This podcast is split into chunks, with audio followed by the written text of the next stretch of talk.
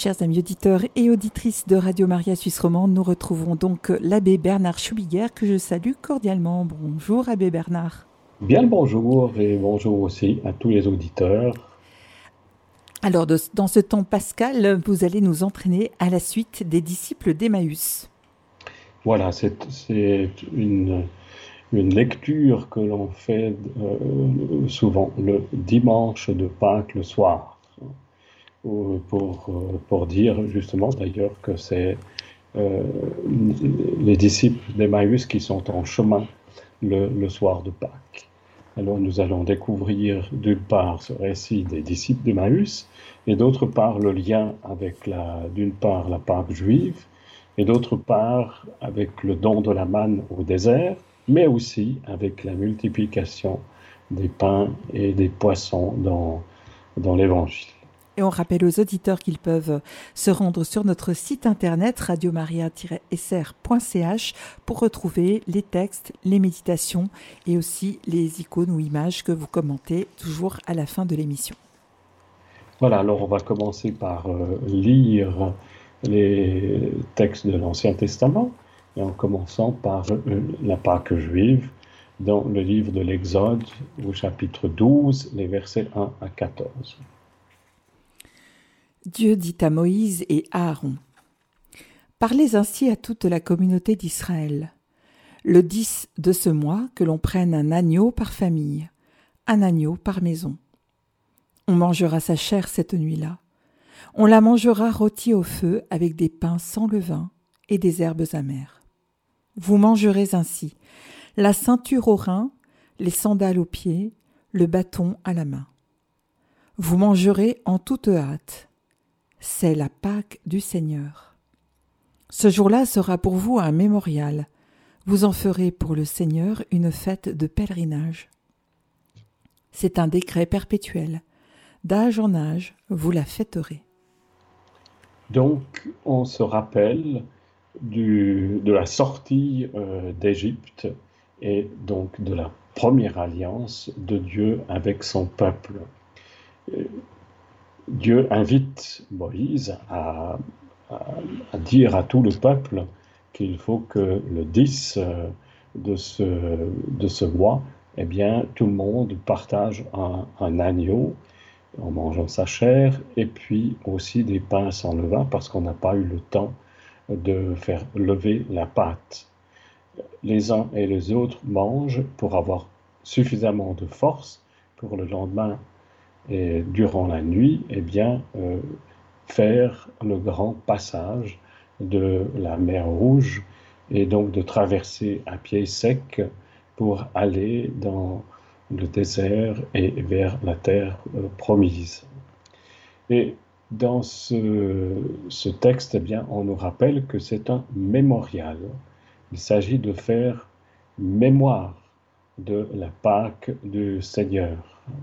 Et dans, euh, nous verrons que dans le sens hébraïque du terme mémorial, ce n'est pas simplement euh, un souvenir, mais c'est rendre présent euh, un événement du passé pour qu'on puisse le célébrer et l'actualiser dans le présent, pour qu'on puisse le vivre tel qu'il a, a, été vécu dans le passé. Voilà donc le sens profond. Et le mot, le mot Pâques, Pécha, eh bien, signifie passage. Donc, à la fois euh, Dieu qui passe au milieu de son peuple et qui épargne justement le peuple euh, d'Israël, et à la fois aussi le passage à pied sec euh, sur la mer Rouge. Nous allons découvrir maintenant un autre texte de l'Ancien Testament où euh, eh bien, le, peuple eh euh, célèbre la, la, bonté et la providence de Dieu à travers le don de la manne. C'est dans le chapitre 16 du livre de l'Exode, euh, du verset 2 jusqu'à 15. Dans le désert, toute la communauté des fils d'Israël récriminait contre Moïse et Aaron. Les fils d'Israël leur dirent Ah, il aurait mieux valu mourir de la main du Seigneur au pays d'Égypte, quand nous étions assis près des marmites de viande, quand nous mangions du pain à satiété. Vous, nous avez fait sortir dans ce désert pour, pour nous faire mourir de faim, tout ce peuple assemblé. Le Seigneur dit à Moïse, Voici que du ciel je vais faire pleuvoir du pain pour vous. Le peuple sortira pour recueillir chaque jour sa ration quotidienne, et ainsi je vais le mettre à l'épreuve. Je verrai s'il marchera ou non selon ma loi. Mais le sixième jour, quand ils feront le compte de leur récolte, ils trouveront le double de la ration quotidienne, pour que le septième jour, eh bien, lorsqu'il n'y aura pas de, manne, eh bien, ils puissent continuer à manger. Le même soir, surgit un vol de cailles qui recouvrirent le camp. Et le lendemain matin, il y avait une couche de rosée autour du camp. Lorsque la couche de rosée s'évapora, il y avait à la surface du désert une fine croûte, quelque chose de fin comme du givre sur le sol. Quand ils virent cela, les fils d'Israël se dirent l'un à l'autre, Manhu, ce qui veut dire qu'est-ce que c'est? Car ils ne savaient pas ce que c'était. Moïse leur dit, c'est le pain que le Seigneur vous donne à manger. Donc dans ce récit, eh bien, le peuple se plaint de ne pas avoir à manger comme au temps où ils étaient en Égypte en esclavage. Là-bas, au moins, ils avaient des marmites de viande et ils mangeaient du pain à satiété. Alors Moïse s'adresse à, Dieu et Dieu va d'une part faire tomber des vols de cailles, donc euh, ces oiseaux que l'on peut euh, manger, euh, comme de la viande, et d'autre part une couche de rosée qui eh bien, s'appelle manhu parce qu'il ne savait pas ce que c'était. Une couche de rosée qui ressemble eh bien, à, du, à du pain. Et c'est le pain que le Seigneur donne à manger à, son peuple. Nous pouvons aussi mettre en lien ce récit de, des disciples d'Emmaüs avec euh, la multiplication des pains. Lorsque, au chapitre 6 de Saint Jean, verset 3 à 14, Jésus euh, dit Faites asseoir les gens. Il, y avait d'ailleurs beaucoup d'herbes à cet endroit. Ils s'assirent donc au nombre d'environ 5000 hommes. Alors Jésus prit les pains et après avoir rendu grâce, il les distribua aux convives, il leur donna aussi du poisson autant qu'ils en voulaient. Nous verrons que c'est les gestes que Jésus fait qui sont en lien avec euh, l'expérience des disciples d'Emmaüs. Lisons maintenant ce récit des disciples d'Emmaüs dans l'évangile de Saint Luc au chapitre 24, les versets 13 à 35. Le même jour, deux disciples faisaient route vers un village appelé Emmaüs, à deux heures de marche de Jérusalem, et ils parlaient entre eux de tout ce qui s'était passé. Or, tandis qu'ils s'entretenaient et s'interrogeaient, Jésus lui-même s'approcha et il marchait avec eux. Mais leurs yeux étaient empêchés de le reconnaître. Jésus leur dit De quoi discutez-vous en marchant? Alors ils s'arrêtèrent, tout tristes. L'un des deux, nommé Cléophas, lui répondit Tu es bien le seul étranger résidant à Jérusalem qui ignore les événements de ces jours-ci. Il leur dit Quels événements? Ils lui répondirent Ce qui est arrivé à Jésus de Nazareth, cet homme, qui était un prophète puissant par ses actes et ses paroles devant Dieu et devant tout le peuple, comment les grands prêtres et nos chefs l'ont livré, et l'ont fait condamner à mort, et ils l'ont crucifié. Nous, nous espérions que c'était lui qui allait délivrer Israël, mais avec tout cela, voici déjà le troisième jour qui passe depuis que c'est arrivé. À vrai dire, des femmes de notre groupe nous ont remplis de stupeur. Quand dès l'aurore elles sont allées au tombeau, elles n'ont pas trouvé son corps. Elles sont venues nous dire qu'elles avaient même eu une vision, des anges qui disaient qu'il est vivant. Quelques-uns de nos compagnons sont allés au tombeau, et ils ont trouvé les choses comme les femmes l'avaient dit, mais lui, ils ne l'ont pas vu. Jésus leur dit alors Esprit sans intelligence, comme votre cœur est lent à croire tout ce que les prophètes ont dit. Ne fallait-il pas que le Christ souffrit cela pour entrer dans sa gloire? Et partant de Moïse et de tous les prophètes, il leur interpréta dans toute l'Écriture ce qui le concernait.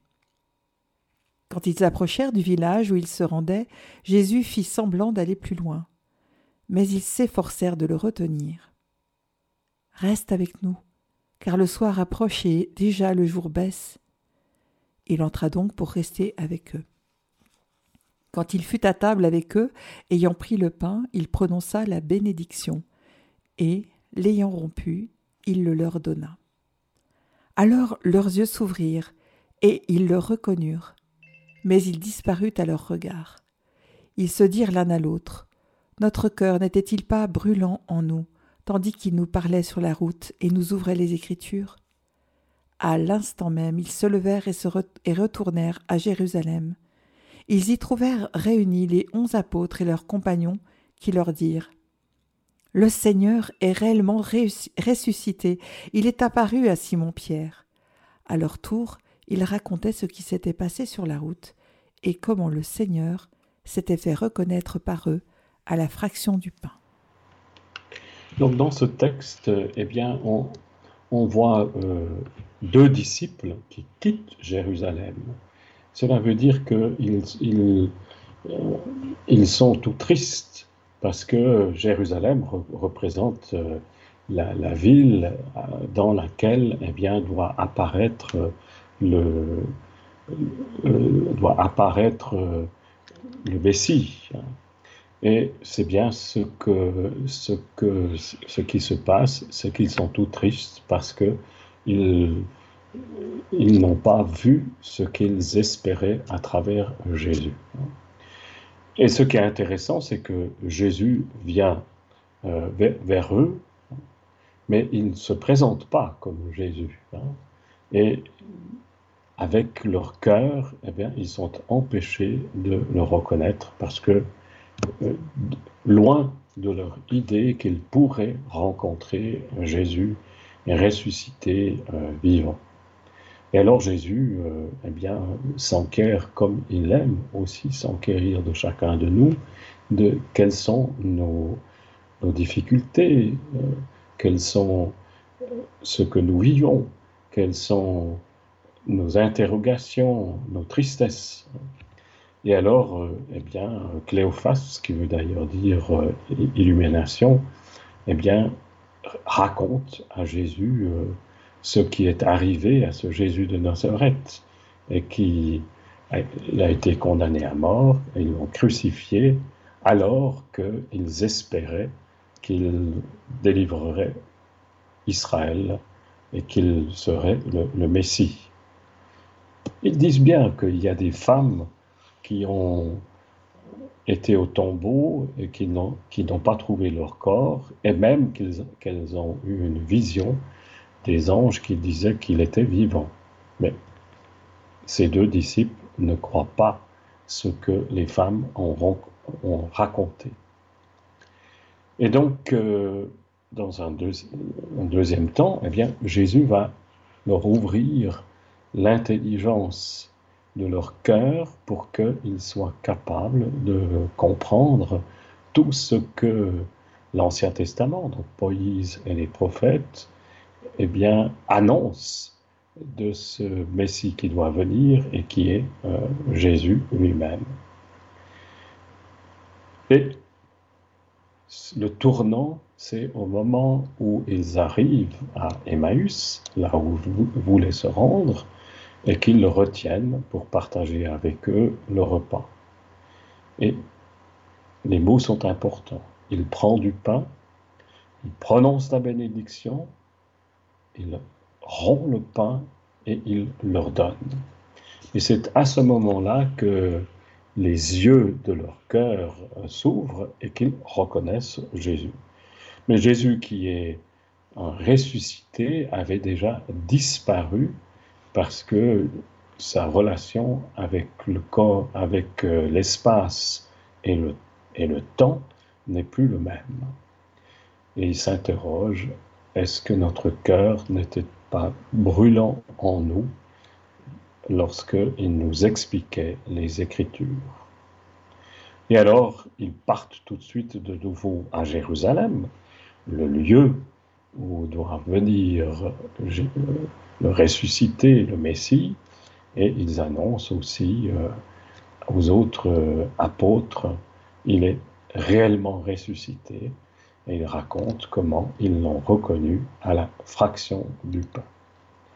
Voilà donc euh, ces trois textes, enfin ça en fait quatre, qui nous parlent et qui font le lien avec ce repas de, des disciples d'Emmaüs.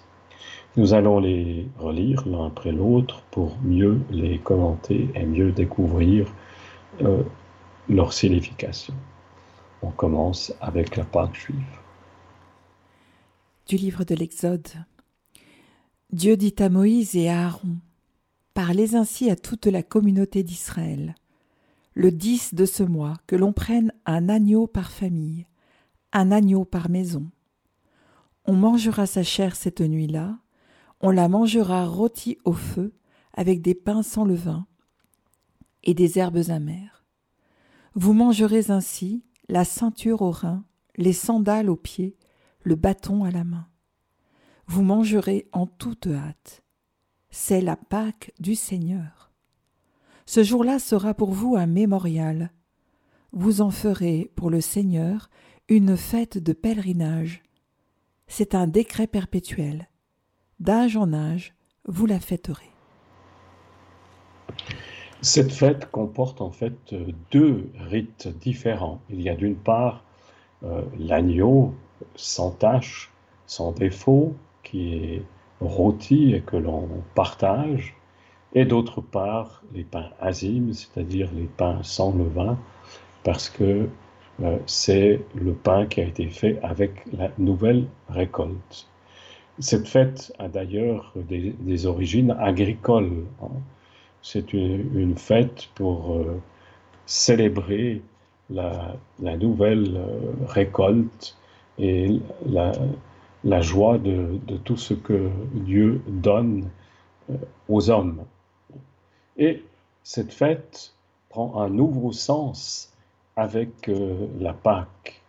Et c'est pour cela que on la célèbre euh, la première pleine lune de printemps, qui est la nuit la plus claire, parce qu'il y a cette illumination qui a été donnée par l'événement historique euh, du peuple hébreu qui, a été délivré de l'esclavage en Égypte et qui a traversé la mer Rouge à pied sec. Les paysans de Canaan avaient l'habitude, au début de la fête de la moisson des orges, de manger des pains faits à partir de grains nouveaux, et donc sans le levain venu de l'ancienne récolte. Israël a recueilli cette fête, mais il en a changé la signification. Il l'a reliée aux événements fondateurs de la sortie d'Égypte. Et cette euh, fête des pains azim eh bien, se célèbre au sanctuaire, c'est-à-dire euh, à Jérusalem, au temple, pendant une semaine, alors que euh, la fête de l'agneau rôti eh bien, se célèbre comme une fête familiale où l'on mange l'agneau, l'agneau pascal. Relisons maintenant le récit du don de la manne dans le désert au chapitre 15 de l'Exode. Dans le désert, toute la communauté des fils d'Israël récriminait contre Moïse et Aaron.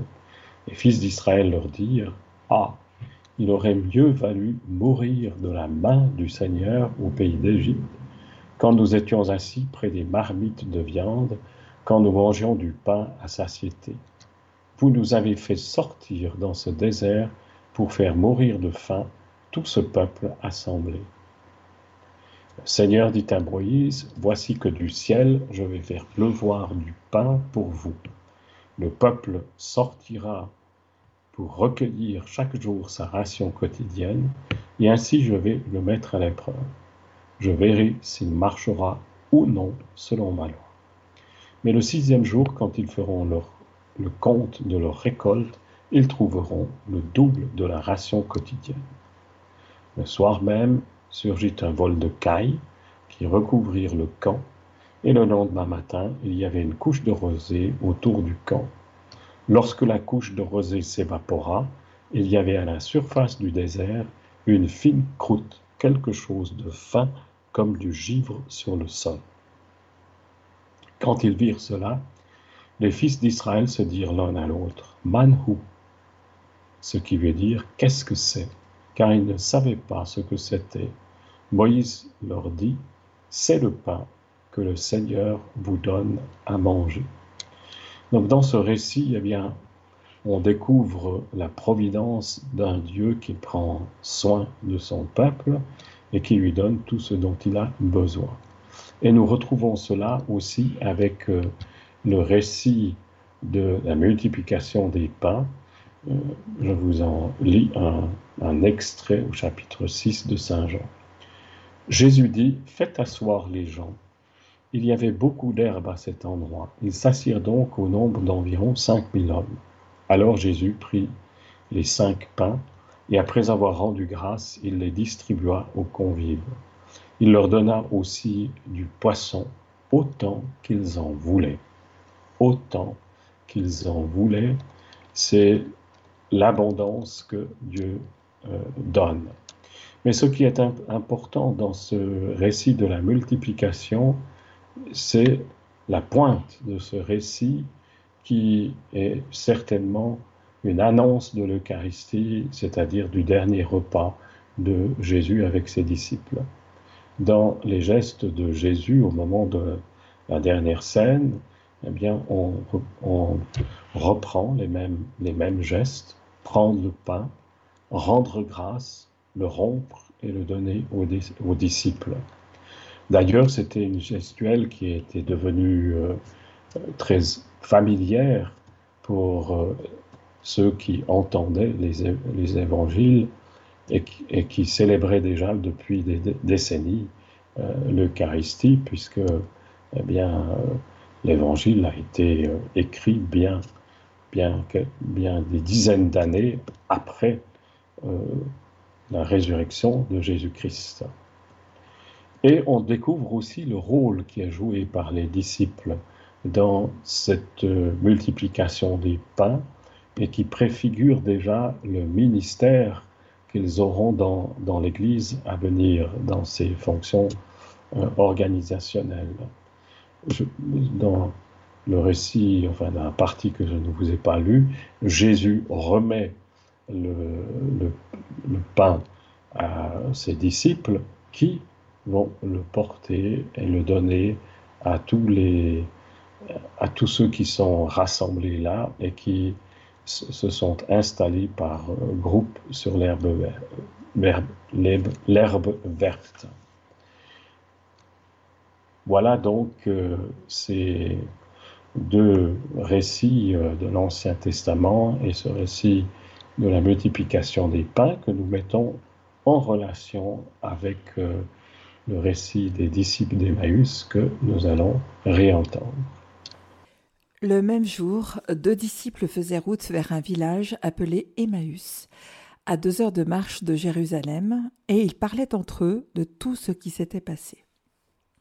Or, tandis qu'ils s'entretenaient et s'interrogeaient, Jésus lui-même s'approcha, et il marchait avec eux. Mais leurs yeux étaient empêchés de le reconnaître. Jésus leur dit de quoi discutez-vous en marchant? Alors ils s'arrêtèrent tout tristes. L'un des deux, nommé Cléophas, lui répondit Tu es bien le seul étranger résidant à Jérusalem qui ignore les événements de ces jours-ci. Il leur dit Quels événements? Ils lui répondirent Ce qui est arrivé à Jésus de Nazareth. Cet homme, qui était un prophète puissant par ses actes et ses paroles devant Dieu et devant tout le peuple, comment les grands prêtres et nos chefs l'ont livré Ils l'ont fait condamner à mort et ils l'ont crucifié. Nous, nous espérions que c'était lui qui allait délivrer Israël. Mais avec tout cela, voici déjà le troisième jour qui passe depuis que c'est arrivé.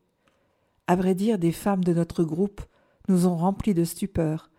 Quand dès l'aurore elles sont allées au tombeau, elles n'ont pas trouvé son corps.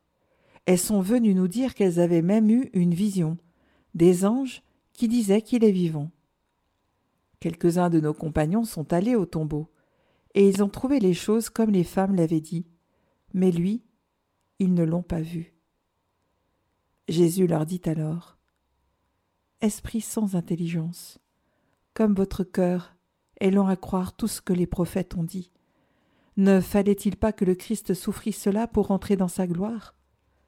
Et partant de Moïse et de tous les prophètes, il leur interpréta dans toute l'écriture ce qui le concernait. Quand ils approchèrent du village où ils se rendaient, Jésus fit semblant d'aller plus loin. Mais ils s'efforcèrent de le retenir. Reste avec nous, car le soir approche, et déjà le jour baisse. Il entra donc pour rester avec eux. Quand il fut à table avec eux, ayant pris le pain, il prononça la bénédiction. Et l'ayant rompu, il le leur donna. Alors leurs yeux s'ouvrirent, et ils le reconnurent. Mais il disparut à leur regard. Ils se dirent l'un à l'autre. Notre cœur n'était-il pas brûlant en nous, tandis qu'il nous parlait sur la route et nous ouvrait les Écritures? À l'instant même, ils se levèrent et retournèrent à Jérusalem. Ils y trouvèrent réunis les onze apôtres et leurs compagnons, qui leur dirent Le Seigneur est réellement ressuscité, il est apparu à Simon-Pierre. À leur tour, ils racontaient ce qui s'était passé sur la route et comment le Seigneur s'était fait reconnaître par eux à la fraction du pain. L'apparition de Jésus ressuscité aux disciples d'Emmaüs nous est rapportée seulement dans l'évangile de Saint Luc. Et en lisant de ce récit, on ne peut pas euh, manquer de remarquer qu'il y a un total renversement de situation. Alors qu'au début de cette rencontre, euh, la séparation, la tristesse et euh, l'incompréhension habitent le cœur de ces deux disciples, progressivement, eh bien, cette retrouvaille se transforme en joie et en intelligence des événements et en célébration de la présence toujours vivante de Jésus-Christ ressuscité. Ils sont deux, l'un s'appelle Cléophas et l'autre n'a pas de nom. Peut-être pour nous inviter à reconnaître que nous aussi, nous sommes ce deuxième disciple et que nous sommes toujours rejoints par Jésus euh, ressuscité même et particulièrement lorsque nous sommes déçus et découragés comme ces deux disciples qui s'éloignent de Jérusalem où Jésus les avait conduits et où ils pensaient que ce Jésus de Nazareth serait le libérateur d'Israël. Mais voilà, il est mort et la belle aventure s'achève pour eux dans l'amertume et dans une, dans fin brutale. Jésus les rejoint sur le chemin de leur déception. S'ils le voient bien physiquement, ils ne sont incapables de le reconnaître euh, profondément. Il appartient désormais au Seigneur lui-même, à Jésus, d'ouvrir les yeux de leur cœur pour que leur intelligence soit capable de le reconnaître. Et Jésus est celui qui ranime peu à peu leur foi en leur expliquant les Écritures, en leur ouvrant l'intelligence des Écritures pour qu'ils puissent comprendre que tout ce qu'avaient annoncé Moïse et les prophètes, c'est-à-dire l'Ancien Testament, se réalise et s'accomplit en Jésus-Christ. Mais voilà, cela ne leur suffit pas pour le reconnaître. Et c'est au cours du repas qu'ils partagent avec eux qu'il répète les mêmes gestes et les mêmes paroles que lors de la multiplication des pains et lors de la dernière scène, dernier repas qu'il a partagé avec ses apôtres. Il prend le pain, il rend grâce, il leur rend et le leur donne. C'est à ces gestes et à ces paroles que immédiatement les deux disciples eh bien, reconnaissent que c'est bien Jésus. Donc c'est au cœur de l'Eucharistie que Jésus se donne à, à reconnaître dans sa présence qui est de toujours à toujours. C'est pour nous aussi une indication très importante pour notre vie. Si nous sommes appelés à venir nous rassembler chaque dimanche pour célébrer l'Eucharistie, c'est-à-dire euh, la Pâque juive renouvelée et profondément transformée par la Pâque chrétienne, la mort et la résurrection de Jésus-Christ, c'est pour que nous puissions reconnaître que Jésus est toujours là avec nous dans notre quotidien et qu'il chemine avec nous. Et donc, euh, c'est plein d'enthousiasme que après que Jésus ait disparu à leur regard parce qu'il est entré dans une nouvelle relation au temps et à l'espace, que les disciples retournent à Jérusalem et euh, racontent aux autres apôtres que ce qui leur est arrivé, et ces apôtres qui, à travers Pierre, annoncent clairement qu'il est vraiment ressuscité. Ce récit, nous pouvons le lire en quatre parties. Il y a d'abord Jésus qui fait route avec les deux disciples et euh, qui les rejoint dans ce qu'ils vivent, dont et en particulier dans leur amertume, leur tristesse et leur échec. Il y a ensuite euh, Jésus qui explique les Écritures, qui fait le lien entre l'Ancien Testament et ce que lui-même accomplit dans et par euh, l'Évangile et donc par sa vie. Il y a ensuite le, repas euh, que Jésus prend avec ses disciples. Et enfin, il y a cette euh, annonce joyeuse et, enthousiaste d'annoncer Jésus-Christ. Ces quatre parties de ce récit euh, de la rencontre de Jésus avec les disciples d'Emmaüs correspondent effectivement aussi aux quatre temps de la messe. Il y a d'abord le rassemblement, où Jésus lui-même, à travers le prêtre, nous rassemble et nous célébrons sa présence dans notre quotidien. Il y a ensuite la liturgie de la parole, où Jésus nous explique les Écritures, toujours à nouveau à travers le prêtre, à travers euh, les lectures de l'Ancien et du Nouveau Testament, et à travers euh, l'Évangile. Jésus nous ouvre notre intelligence aux Écritures pour que nous soyons capables de le reconnaître dans notre quotidien. Et puis, il y a la liturgie eucharistique, Jésus qui se rend présent par son corps et son sang, et qui, à travers cette présence, vient nous rappeler ce, grand mystère de, sa mort et de sa résurrection, et vient nous rappeler qu'il est toujours là avec nous au cœur de notre vie. Et enfin, c'est la partie la plus courte de la messe, eh bien, il y a euh, l'envoi où le prêtre, au nom de Jésus, nous envoie pour annoncer cette bonne nouvelle de Jésus-Christ euh, vivant et ressuscité. Et pourquoi c'est la partie la plus courte? Parce que la messe continue dans notre quotidien.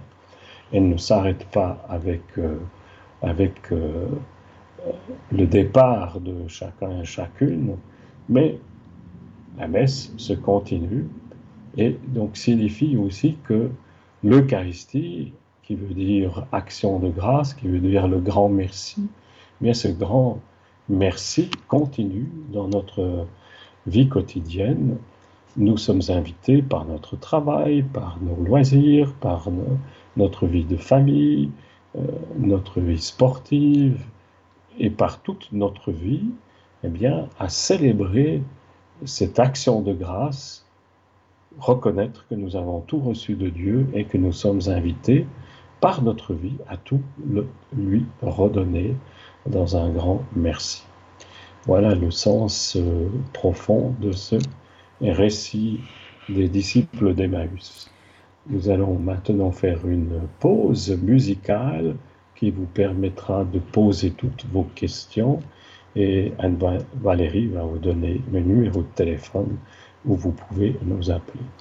Alors tout à fait, le 021 313 43 90, 021 313 43 90.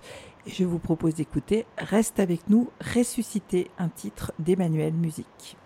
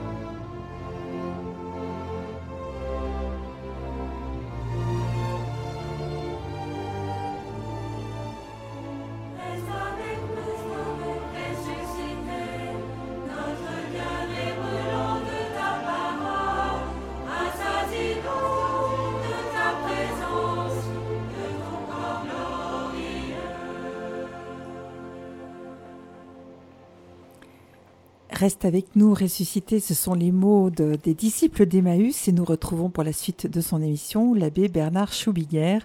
Abbé Bernard, il n'y a pas eu d'appel, mais si j'ose, je vous pose moi-même une petite question. Très volontiers. Alors c'est vrai que l'aveuglement des disciples d'Emmaüs, il peut nous faire penser à celui de Marie-Madeleine, qui euh, n'a pas reconnu tout de suite Jésus non plus. Vous avez parlé de la séparation, de la tristesse, de l'incompréhension qui aveugle les disciples d'Emmaüs, enfin, qui est bien présente dans leur cœur. Est-ce que ce sont ces sentiments qui, qui les aveuglent? Alors, je pense qu'il y a, euh, une double réalité qui nous est livrée à travers cet, aveuglement. Il y a d'une part le fait que Jésus ressuscité a une nouvelle relation avec le temps et l'espace. Mhm. Il a un corps de ressuscité. et d'ailleurs, euh, dans les évangiles, eh bien, il, est celui qui apparaît et disparaît. Il, apparaît aussi aux, aux, 12, aux 11 apôtres, et probablement la Vierge Marie dans le Cénacle, alors que toutes les portes sont closes. Et cela est bien souligné dans l'Évangile pour nous faire comprendre que le Christ ressuscité a un corps euh, différent de ce corps physique qui est le nôtre sur la terre. Et pourtant, en même temps, il, euh, il est bien incarné, puisque dans d'autres récits, et entre autres dans le récit de la rencontre de Jésus avec euh, Pierre et puis Jean et les autres disciples qui sont partis à la pêche, eh bien, il partage un repas, comme aussi eh bien, avec euh, les disciples d'Emmaüs. Mmh. Donc, il, a, il lui reste un corps euh, physique. Et c'est ce qui nous est souligné dans notre credo lorsque nous disons que nous croyons à la résurrection de la chair, c'est-à-dire à la résurrection de notre corps. On ne sera pas des purs esprits. Jésus n'est pas un pur esprit. Et de fait, et c'est le, la deuxième, le deuxième aspect, euh, aussi bien Marie-Madeleine que les deux disciples d'Emmaüs n'ont aucune espérance de rencontrer Jésus. Marie-Madeleine est venue au, tombeau, mais pour euh, rencontrer un corps qui est mort et pour l'embaumer, pour que ce corps soit euh, plus longtemps encore présent. Les deux disciples partent de Jérusalem parce qu'ils sont euh, profondément déçus et qu'ils retournent tout simplement à, leur vie habituelle. Donc effectivement, euh, comme ils n'ont aucune espérance de voir Jésus, aucune idée que ça pourrait être lui, eh bien ils sont incapables de le reconnaître. Le fait que Jésus euh, prend un, repas, euh, donc euh, le poisson grillé là sur la plage, etc., enfin plusieurs reprises, ce n'est pas le signe que d'une fois que nous serons ressuscités, nous aurons encore ce besoin de, manger, de nous alimenter. On est bien d'accord. Alors ça, c'est un autre aspect. Hein. Ce, ce, que veut dire surtout, eh bien, c'est que nous aurons dans l'éternité, toujours et encore un corps, mais un corps différent, un corps qui n'aura plus les mêmes besoins, mhm. ni la même relation avec le temps et l'espace. Comment cela sera-t-il? Eh bien, aussi bien Jésus et encore plus les évangiles, mais aussi les épîtres, eh bien, nous, ne nous disent pas le comment. Ils nous disent le pourquoi.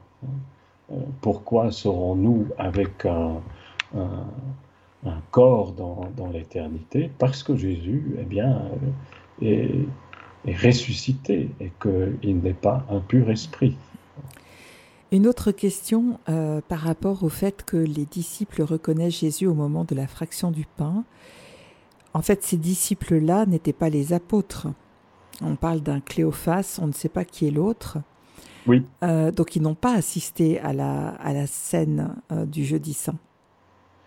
Oui, c'est une, excellente remarque, mais bien sûr qu'ils avaient entendu de, ce repas euh, avec, euh, avec les, les douze apôtres. Et puis surtout, ils pouvaient aussi se souvenir de la multiplication euh, des pains. Et au-delà de ces deux disciples, eh bien, l'Évangile s'adresse à, à, tous les disciples. Et donc, c'est pour nous faire découvrir que pour entrer dans cette intelligence du cœur et donc dans le souvenir de la parole de Dieu, eh bien, l'Eucharistie est centrale. Et je pense que ça, pour notre temps, c'est important. On, a beau lire la parole de Dieu euh, dans, dans nos familles, dans notre prière, mais l'Eucharistie apporte encore quelque chose de, plus et nous fait découvrir cette présence réelle dans, dans et par le don du corps et du sang de Jésus-Christ. Et donc nous donne une compréhension encore plus profonde de la parole de Dieu et de cette présence euh, de Jésus qui est toujours à, nos côtés. Merci Abbé Bernard, je pense que je vais vous laisser poursuivre euh, la suite de l'émission parce que le temps tourne. Oui, alors on aimerait découvrir euh, à travers ces disciples d'Emmaüs un, vitrail qui se trouve au Châtelard, dans une, dans une église, et qui a été réalisé euh, par Yoki, euh, Jacob Ebischer, un, fameux artiste autodidacte qui euh, en fait trois, trois périodes. La période figurative, ensuite une, une, période symbolique et enfin une période non figurative. Aujourd'hui, le vitrail que nous sommes invités à contempler, c'est sa toute première période, la période euh, figurative, et si je ne me trompe pas, eh bien ce vitrail date des années 50. On voit au sommet du vitrail un poisson et puis une corbeille avec euh, trois pains. Au milieu, on voit euh, Jésus qui partage le pain autour d'une table avec les deux disciples qui ont euh, leur tête tournée vers Jésus, et sur la table, il y a encore un verre et une coupe. Et enfin, euh, tout au bas du vitrail, on voit euh, deux hommes, ou peut-être un homme et une femme, eh bien, qui sont autour d'une d'une table et, peut-être même plutôt d'une grande seille où se trouve un, agneau. Donc nous avons tout en bas la Pâque juive, hein, avec euh, l'agneau pascal. Au milieu, nous avons euh, la rencontre de Jésus avec les deux disciples d'Emmaüs. Et puis au sommet, nous avons euh, la multiplication des pains et des poissons. Et donc, ça reprend en fait le lien que nous avons fait d'une part avec la part juive et d'autre part avec la multiplication euh, des pains. Ce qui est très beau dans ce vitrail, ce sont les visages. Visage de Jésus avec euh, les yeux euh, fermés pour nous inviter à une intériorité et nous inviter à entrer dans cette action de grâce. Hein. Jésus qui bénit le pain, qui le rompt, et qui le donne à ses disciples. Et puis vous avez ces, les deux disciples qui ont euh, leur tête tournée vers Jésus et qui ont les mains, euh, l'un, euh, les, mains qui, qui, montrent et qui s'élèvent vers Jésus, l'autre la main sur la table et l'autre main comme pour aller vers son cœur, mais surtout ces deux visages disent cette attente et ce désir de, voir Jésus. Ils, sont en contemplation devant euh, ces Jésus qui euh, se rend euh, présent justement à travers le partage de la fraction du pain, comme nous dit l'évangéliste Saint Luc. Et donc ils sont une invitation à dépasser ce que nous voyons pour entrer euh, dans le mystère qui est représenté. C'est bien aussi ce que nous sommes invités à faire à chacune de nos Eucharisties. Il nous faut dépasser ce que nous voyons, un morceau de pain, une hostie, pour entrer dans la contemplation du mystère euh, du corps et du sang du Christ qui est rendu présent par le prêtre et par l'Esprit Saint qui a été invoqué. Voilà, je vous laisse découvrir euh, ce vitrail qui vous dira encore, euh, je pense, beaucoup plus. On peut encore aussi comparer le visage de ces deux disciples avec le visage des, des deux hommes qui prépare l'agneau pascal. Hein. Et on voit tout de suite que c'est pas la même, la même contemplation, alors qu'on est dans, dans, une, dans une représentation très humaine pour la Pâque juive, on est dans une représentation contemplative pour eh bien, le repas avec, euh, avec Jésus. Très bien, merci beaucoup, Abbé Bernard.